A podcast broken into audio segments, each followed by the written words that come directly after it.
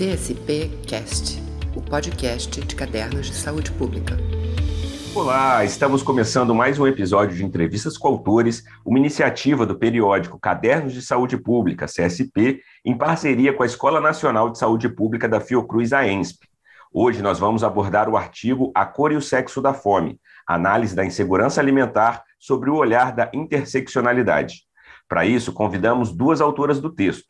São elas Silvana Oliveira, mestre em nutrição e residente em saúde coletiva na Universidade Federal da Bahia, a UFBA, e Sandra Chaves, professora da Escola de Nutrição da UFBA e vice-coordenadora da Rede de Pesquisa em Soberania e Segurança Alimentar e Nutricional.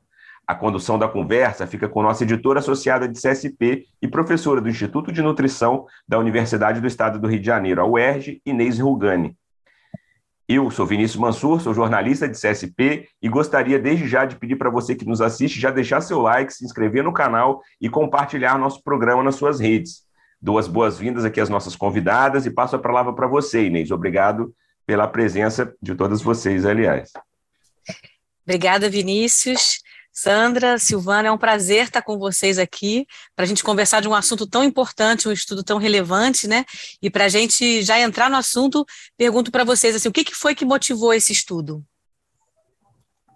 É, bom dia, boa tarde ou boa noite né, a todos e todas que estão assistindo. Agradeço ao Caderno de Saúde Pública pelo convite, a Inês, ao Vitor, ao Vinícius, pela condução. Bom, é uma oportunidade ímpar para nós divulgarmos nosso, nosso trabalho. Né?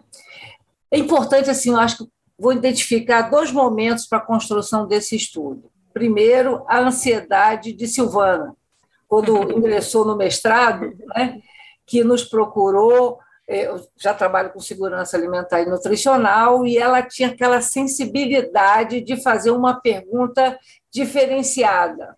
Né? E aí nos encontramos em 2019, nós estivemos no quarto Encontro Nacional de Pesquisa em Soberania e Segurança Alimentar em Goiânia, ouvimos a professora Fernanda Bairros e ela ficou toda animada. Professora, interseccionalidade. Eu quero fazer isso. Então, vamos fazer isso. Né? E voltamos de lá com essa ideia na cabeça para aprender inclusive, né, para estudar, para aprender. Quando isso juntou essa motivação dela que me contagiou, né, numa cidade que vivemos, né, numa cidade totalmente de, raciada, né, cortada por gênero e raça, e pela insegurança alimentar, infelizmente.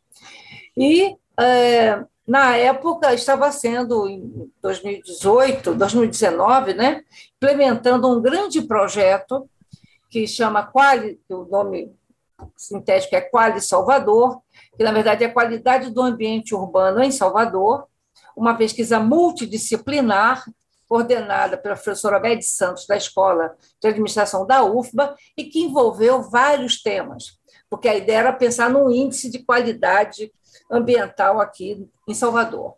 Uma pesquisa de campo em todos os bairros da cidade, domiciliar, tudo direitinho. Daí, duas professoras nossas foram convidadas para participar desse projeto, professora Cíntia Gama, que também é coautora aí, e professora Nilce de Oliveira, socióloga, Cíntia, nutricionista. E elas conseguiram, a ideia não era essa, elas conseguiram passar a proposta da insegurança alimentar né, para esse projeto. E aí Silvana foi, né, junto e levou participou ativamente, ela vai poder falar muito sobre o campo, né, porque ela esteve presente em todos os momentos, e é, fez todo esse trabalho da insegurança alimentar e trabalhou o corte da interseccionalidade. Então, se tornou uma oportunidade ímpar, porque numa cidade com as desigualdades, com as marcas culturais, sociais, como Salvador, né, você tem uma pesquisa domiciliar em 160 bairros, uma amostra de 15 mil domicílios, né, trabalhando em segurança alimentar e muitas outras variáveis, inclusive da questão ambiental, e sendo possível fazer o recorte é, da interseccionalidade. Então, foi uma oportunidade muito ímpar, que, é claro, depende da sensibilidade também da pesquisadora e de sua competência em desenvolver o tema. Então, essa minha leitura da, da do caminho.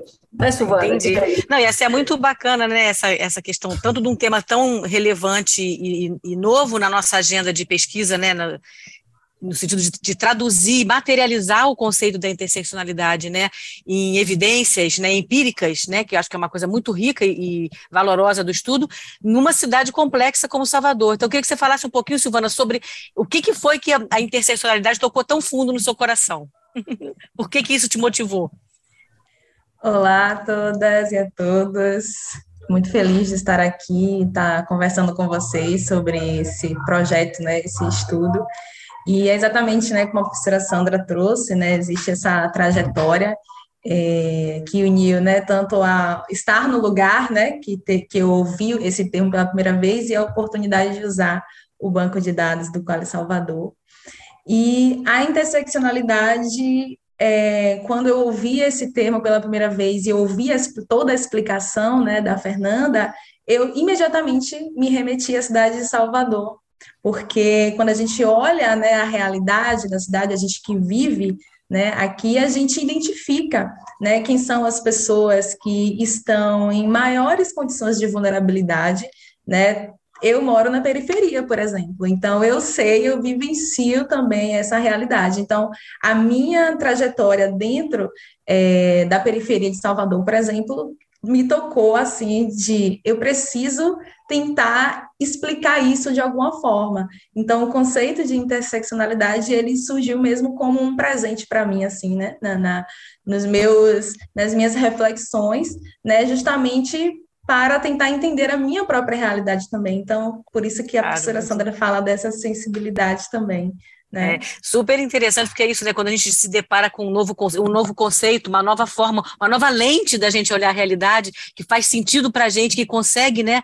Fazer a gente compreender de maneira mais profunda o que está acontecendo, é muito potente isso, né? Eu, eu imagino o que, que você sentiu, é o que, é o que todos sentimos quando a gente se depara com esse termo, né? Então, com esse conceito, fico muito feliz da oportunidade também temporal, né? De, de dar tempo de colocar numa pesquisa tão importante quanto essa as perguntas de pesquisa necessárias, né? No questionário para que você pudesse realizar o estudo.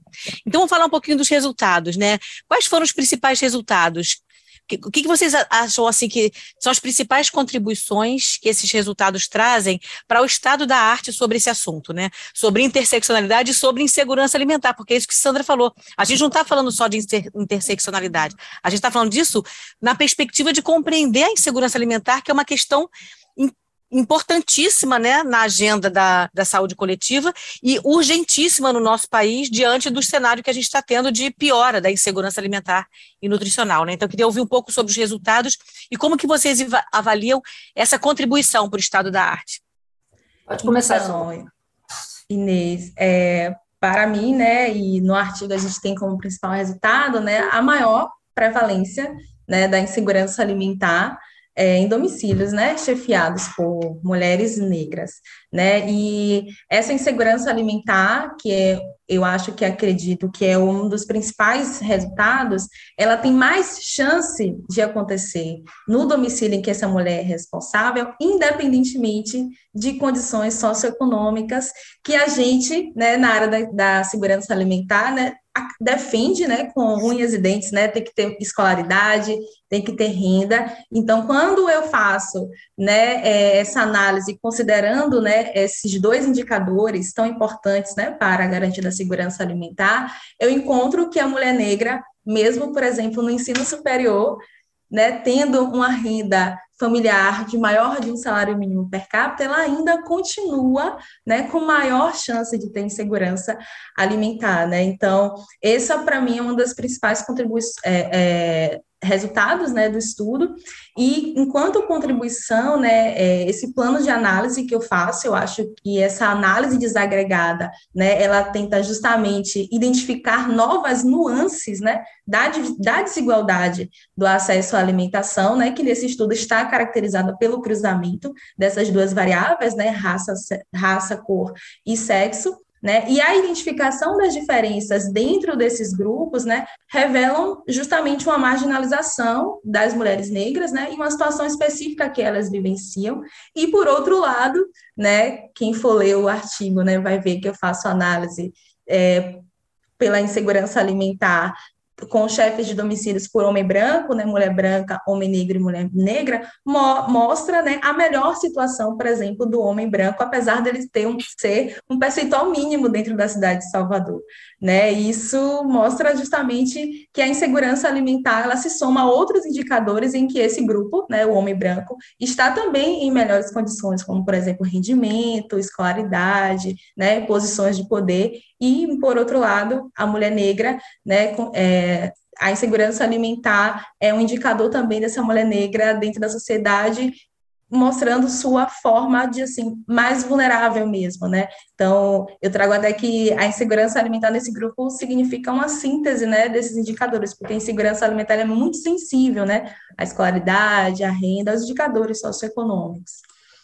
E aí, é, em relação à contribuição ao tema né, da insegurança alimentar, acho que usar o conceito novo, né, eu acho que usar a interseccionalidade né, é uma tentativa de buscar compreender melhor né, a condição de insegurança alimentar que atinge né, determinados grupos que a gente vem encontrando né, recorrentemente nos estudos. Né? A EBIA está sendo utilizada há muitos anos já, né? Então, é, usar esse conceito ajuda a entender melhor é, a condição né, que leva esses grupos né, a estarem na linha de frente da fome, né? E como a interseccionalidade ela considera relações de poder e a interação entre, entre essas relações, né, o racismo, né, o sexismo, né, é, a gente busca fazer uma contextualização desse cenário em que essas, esses grupos estão, né, justamente para entender né, por que, que essas pessoas estão em maior condição de pobreza, por exemplo, né, e, e por que essas pessoas têm menos oportunidades, né, então a, a, insegurança alimentar e a fome é um problema estrutural no Brasil, né, e a interseccionalidade, ela busca justamente compreender como a, grupos, né, que são é, limitados socialmente por conta das suas identidades, então a gente precisa, na hora de analisar a insegurança alimentar a partir né, de agora, com esse movimento, né, olhar para essas identidades né, também, além de olhar para as condições socioeconômicas, né, porque essas identidades sofrem discriminação, são essas identidades que não têm oportunidade de vida. Então, quando eu faço uma análise da raça e do sexo separada, né, das outras condições socioeconômicas, né, eu fiz questão, eu falei, eu não posso colocar raça e, e sexo no mesmo nível de análise da escolaridade, da renda, da condição de habitação, porque é algo diferente, né? Então, é, eu, eu, vejo que, apesar, né, por exemplo, dos estudos de segurança alimentar, né, é, terem produzido, estarem produzindo, né, muitos dados e, e, e, muitas análises, né, eu encontrei poucas análises que traziam, né, o racismo, o sexismo para dentro do debate dos determinantes estruturais da insegurança alimentar, né, então quando eu trago isso a partir da interseccionalidade, eu busco falar mesmo do contexto de vida, né, que levam esses grupos, né, e aqui no caso que eu encontrei as mulheres negras, né, a estarem submetidas a essa maior condição de insegurança alimentar, né, porque isso revela justamente como a nossa sociedade vê a mulher negra, né, qual é o lugar dela, qual é a função dela, né, qual é a, a, o serviço que ela deve prestar à sociedade. Então, eu faço uma análise contextual, eu acho que esse é um diferencial, a gente a contextualizar o, o cenário em que o grupo que a gente está encontrando, que tem mais insegurança alimentar, vive, para entender melhor esse contexto. Uhum. Queria complementar, Inês, se possível, assim, porque eu acho que é uma coisa que você até iniciou dizendo, é, essa, esse estudo, ele dá concretude a um sentimento. Você tem um sentimento que explicar pobreza e insegurança, ok, com as variáveis todas que trabalhamos, escolaridade, renda, tal está faltando alguma coisa, porque senão você reduz. Quer dizer, é, é, forte, mas você reduz a uma variável só, a uma explicação só. Então, essa possibilidade é, é, uma, é, é ciência e é uma denúncia. É mais do que ser pobre e ter insegurança. É pobre, mulher, é negra. Né? E aí isso sintetiza um conjunto de variáveis né? É, é, estruturantes da desigualdade, que é outro estudo que nós temos também nessa, em Salvador associado a essa pesquisa, que, que vai mostrar a, essa distribuição, porque, como vocês observam no, no trabalho, quem leu o artigo, há uma distribuição territorial desse problema na cidade. Todas as nossas cidades são marcadas por desigualdades territoriais. Salvador é fortemente marcada. Né? Quando você distribui segurança alimentar, você vê a, a, a, a cidade tem mais de 80% de população negro-parda, né? 85%, né? por aí, Silvana? 85% de pardos negros. Mas há concentrações. Você pega a Orla Atlântica, que, não, é, que tem uma menor concentração, você tem área que é zero de segurança alimentar. É tudo rosinha. Aí, quando você vai para a ocupação mais antiga, área de subúrbio, periferia, ilhas, aí você tem uma alta concentração de insegurança alimentar. Isso não vem sozinho, é um pacote. Nesse pacote, esse abrir a caixinha que Silvana está colaborando, é dar firmeza e seriedade de mostrar é preciso mais. Porque não vai nos dizer o seguinte: não adianta só combater a pobreza, não. É que pobreza? Para quem? Onde? Né? Quer dizer, você tem que ter políticas que alcancem essas diferenças, essas desigualdades que estruturam a sociedade. Senão, nós não vamos conseguir promover o direito humano à alimentação para todos. Né? Porque a sociedade não está desenhada para todos e para todas. Né? É muito claro, os resultados mostram firmemente isso. Isso que Silvana me emociona muito, sempre quando eu vejo, leio e debato, porque se da mesma escolaridade, da mesma faixa de renda, a mulher. Ainda assim existe, né? A, a desvantagem, a vulnerabilidade, né? É, então tem algo aí muito maior, né? Para a é, gente trabalhar. Acho... É, eu acho que é muito importante, né, no, debate que a gente tem na saúde coletiva, que é a questão de como que a gente de fato supera as desigualdades, como é que a gente caminha na direção da, de garantir equidade, essa discussão que vocês trazem é fundamental, né, para adensar o debate sobre promoção de equidade. Né? Se a gente quer realmente promover equidade, a gente tem que ter política diferenciada para mulheres negras, porque não, não basta ser política diferenciada para quem é pobre as mulheres negras precisam de política diferenciada, porque senão a gente não supera os abismos que a gente tem hoje em termos de vulnerabilidade. Né? Acho que, uhum. eu, eu, acho que o estudo de vocês ele é um estudo é, com um número amostral grande que permite análises muito robustas, né? os métodos adotados também robustos. A, a variável que vocês usaram para fazer a insegurança alimentar é uma escala super validada. Né? Então, a gente está diante de um estudo muito robusto em termos metodológicos e com um grupo muito é, preparado, né, com massa crítica preparada para analisar o que encontrou, né? Então acho que é realmente uma contribuição é, muito bacana. Eu fico muito feliz, né, de, de vocês terem buscado cadernos de saúde pública para divulgar esse estudo, porque eu acho que é, cadernos tem total sensibilidade para o que vocês trouxeram. Então eu acho que tem uma, uma convergência muito grande aí desse, desse encontro, né? Bom, uma outra coisa que eu queria colocar na roda aí para a gente conversar é o fato do estudo ter sido realizado entre 2018 e 2020, né? Pegando aí o começo da pandemia, né? O que esperar do cenário atual, depois desses dois anos e meio de pandemia e essa não superação ainda dela, né? O que, que vocês trariam aí de reflexões sobre isso?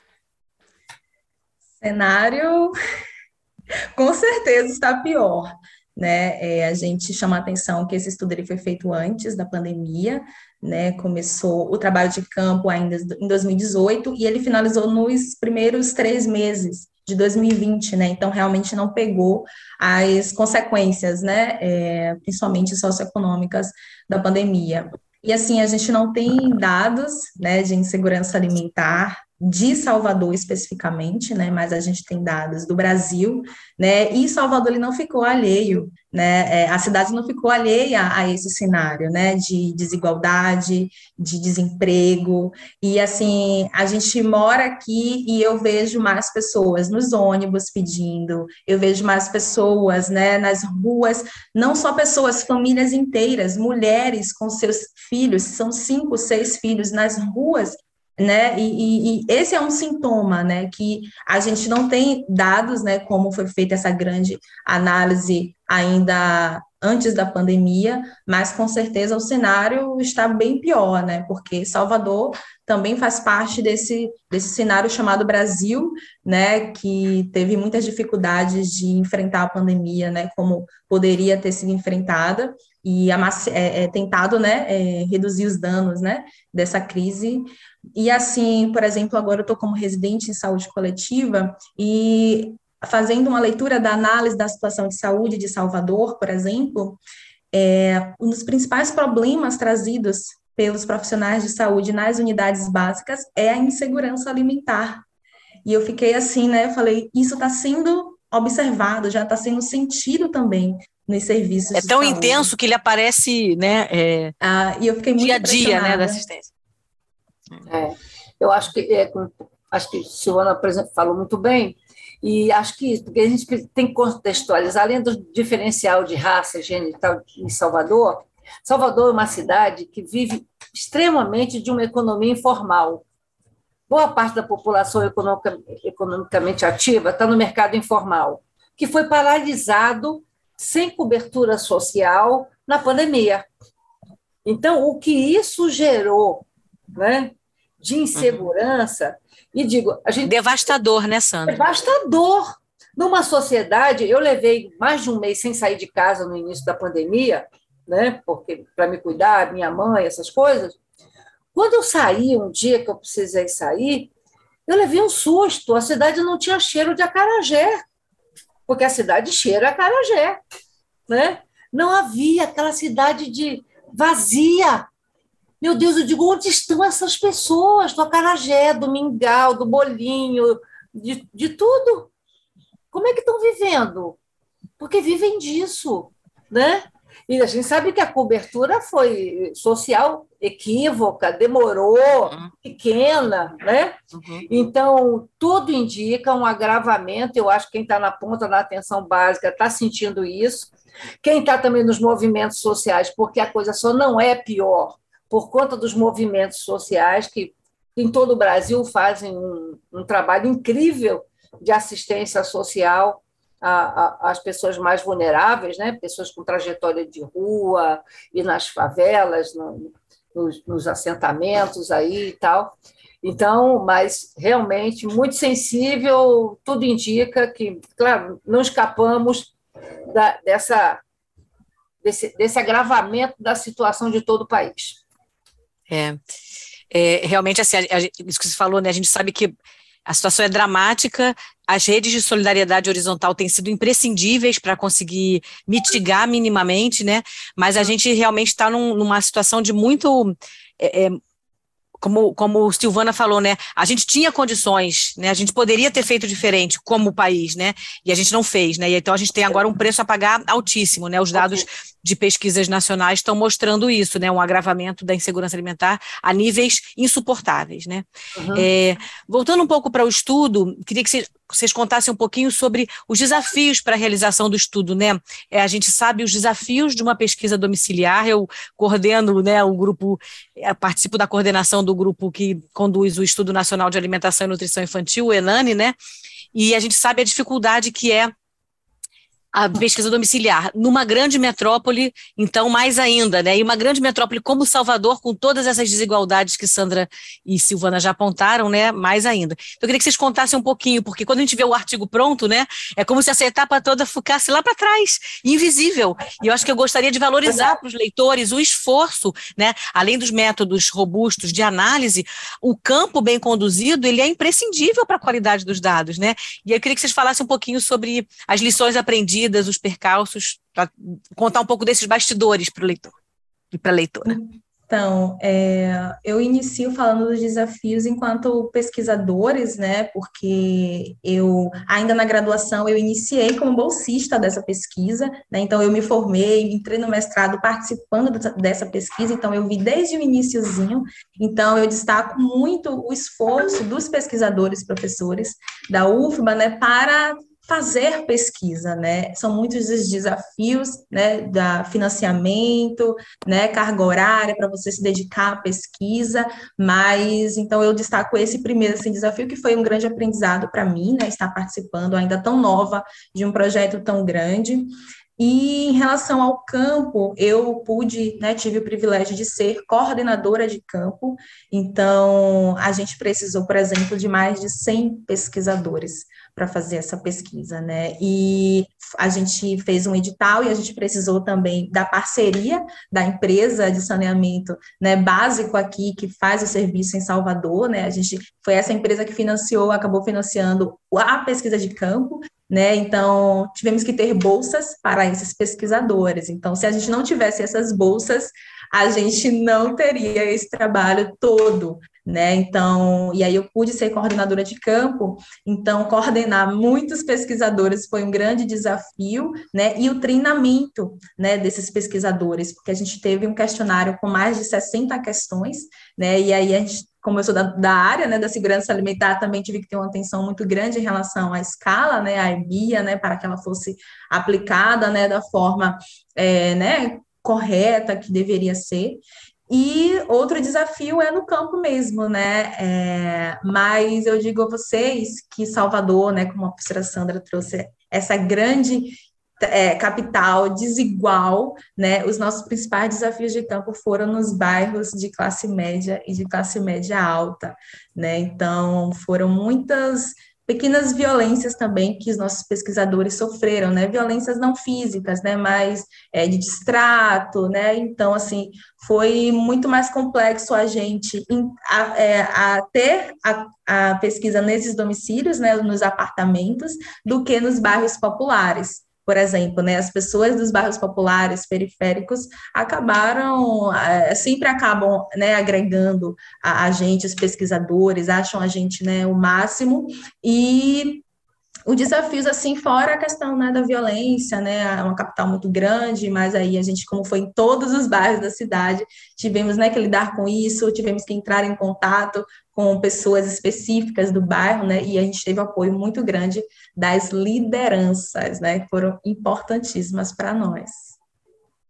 Legal, Silvana. Não sei se Sandra quer comentar alguma coisa sobre Eu essa parte. Que sinalizou muito bem que é isso. Isso a gente aprende todo o trabalho de campo, né, Inês? A uhum. classe popular, a classe mais vulnerável, nos acolhe, porque uhum. a, a, a pesquisa é também uma oportunidade dela falar, uhum. dela se pôr né? Uhum. E, infelizmente, parte da classe média e média alta é um problema. São os uhum. medos de uma sociedade violenta, a negação, né? Tal, mas como a nossa sociedade é mais pobre do que outra coisa, conseguimos compor a mostra com muita coragem desses pesquisadores, porque uhum. Salvador também tem muitos enclaves de alta violência que você uhum. tem que passar por etapas até conseguir entrar né? Uhum. Mas foi muita coragem, um trabalho muito bem conduzido pela equipe de pesquisadores de campo e pela coordenação toda, também que foi a campo, né? Que não ficou só no gabinete, foi a campo. E uhum. É cada dia mais reconhecer as profundezas desse país. É nesses, uhum. nesses estudos que a gente uhum. reconhece isso, né? Uhum. É verdade. Não, isso assim, tanto no Enani, como vocês estão falando, outros estudos também, o que tem sido relatado é isso, né? A questão da violência urbana como uma questão, uma grande barreira, e a questão das fake news em relação ao estudo. Vocês viveram fake news em relação ao estudo? A gente tem tido esse relato, né? De, de, de às vezes você chegar num bairro e o bairro está é, resistente porque houve alguma notícia fake news é, errada sobre o estudo e ah, então as, as famílias ficam é, resistentes. Vocês não, não, enfrentaram isso, não tiveram esse tipo de problema. Que bom, que ótimo, que alegria saber é. disso. É, eu acho que uma coisa importante para a gente enaltecer também, agora caminhando para o final da nossa conversa, né, é o fato de a Silvana, no começo da carreira dela de pesquisadora, poder vivenciar uma pesquisa desta envergadura, né, Silvana? Uhum. Você tem noção do, da, do que, que isso significa para a sua vida, né? Assim, tem pesquisadores que já estão há muitos anos na estrada e que nunca vivem vivenciar uma pesquisa de campo como a que você vivenciou, uma pesquisa com a complexidade dessa, né? Então eu fico muito feliz de ver da, da pesquisa como uma oportunidade de formação de uma jovem pesquisadora é, com tanto talento, né, e tanta, tanta sensibilidade, como vocês falaram, né, acho que eu imagino que Sandra e os demais professores festejem muito isso, né? os processos de produção do conhecimento também como processos de formação, né? E acho que é muito legal a Silvana, tão jovem, estar tá aqui com a gente conversando sobre o estudo dela. Acho que é, é, um elemento adicional aí dessa experiência, né, Silvana? Então a gente pode partir agora uhum. para vocês falarem as palavras finais, assim, mensagens finais que vocês querem deixar em relação ao, ao estudo estudo, convidar os, né, as pessoas a virem ler o artigo de vocês. Palavras finais de despedida. Ai, eu que agradeço muito, fico muito feliz, né? E assim, o estudo para mim ele tem um significado muito grande, né? Que é justamente de contribuir para a ampliação do olhar, né? Pesquisadores, profissionais de saúde, formuladores de política, né? Sobre essa determinação sistêmica da insegurança alimentar, né? Contribuir para novas formas de monitoramento da SAM, né? Novas formas de gerar políticas públicas, né, e fortalecer, inclusive, né, incentivar a, a, construção, né, reconstrução, manutenção, né, dos espaços de participação popular, porque sem esses espaços, realmente a gente não vai conseguir ouvir essas principais pessoas, né, que estão na linha de frente da fome. Então, no mais, eu só agradeço muito, para mim é um privilégio estar aqui com vocês, realmente é muito gratificante, assim, eu estou muito feliz. Que bom, Silvana. Sandra. É isso, eu agradecer também aos cadernos por essa oportunidade, a Inês pela gentil condução. É, você reparou muito bem, é um privilégio poder ter também uma mestranda como Silvana, né, ex-mestranda. É aquela aluna que todo professor quer, né, Sandra? É, a Gisele, que trabalha com ela também, que está no mesmo projeto, e outras orientandas. É, para nós orientar esse tipo de projeto é um ganho, é uma aprendizagem muito grande. Eu estou forçando a barra aqui para ela seguir no doutorado, entendeu? Estou tentando. Não pode deixar muito tempo, porque, olha, tem muito mais para sair desse estudo. Uhum. Muito uhum. mais. Muitas questões, muitas possibilidades, e siga nesse caminho, Silvana e tal. Então, agradeço muito a oportunidade e convido a todos que leiam e que participem, contribuam com o artigo, porque novas questões serão importantes para que nós possamos aprofundar essa temática, aprofundar esse reconhecimento dessas desigualdades na nossa sociedade.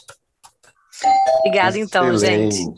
Inês, muito obrigado, Silvana, Sandra pela participação no programa, né? E parabéns também, né, especialmente aí às autoras, pelo grande trabalho, né? Seja pela magnitude do trabalho de campo, né, pela abrangência da base populacional, mas também, né, pela qualidade da análise, né, e do tratamento dos dados. Como a Sandra já colocou, a gente reforça o link para vocês né, lerem, para quem se interessou, para quem deseja né, se aprofundar mais nos resultados, conhecer os detalhes né, do, os números de como elas chegaram, né, nas metodologias, a metodologia utilizada, né, é, o link está aqui na descrição, vocês, né, só clicar já está direto lá no site de CSP, é, a gente vai se despedindo por aqui, queria deixar também um pedido para que todo mundo, né, acompanhe cadernos tanto nas, no Twitter como no Facebook, nas nossas redes sociais, e nos ajudem também a divulgar é, esse conteúdo, nas suas redes, né, para os seus contatos de WhatsApp, enfim, no mecanismo, na, na rede social que você é, tem de preferência, e também curtindo, se inscrevendo no canal, ajudando é, aqui a, o próprio canal da ENSP, também no nosso canal de CSP de podcast, isso ajuda bastante aí na divulgação do nosso conteúdo, tá bom? Gente, muito obrigado é, e até o nosso próximo episódio. Um abraço. Próximo. Tchau. CSP Cast, o podcast de cadernos de saúde pública.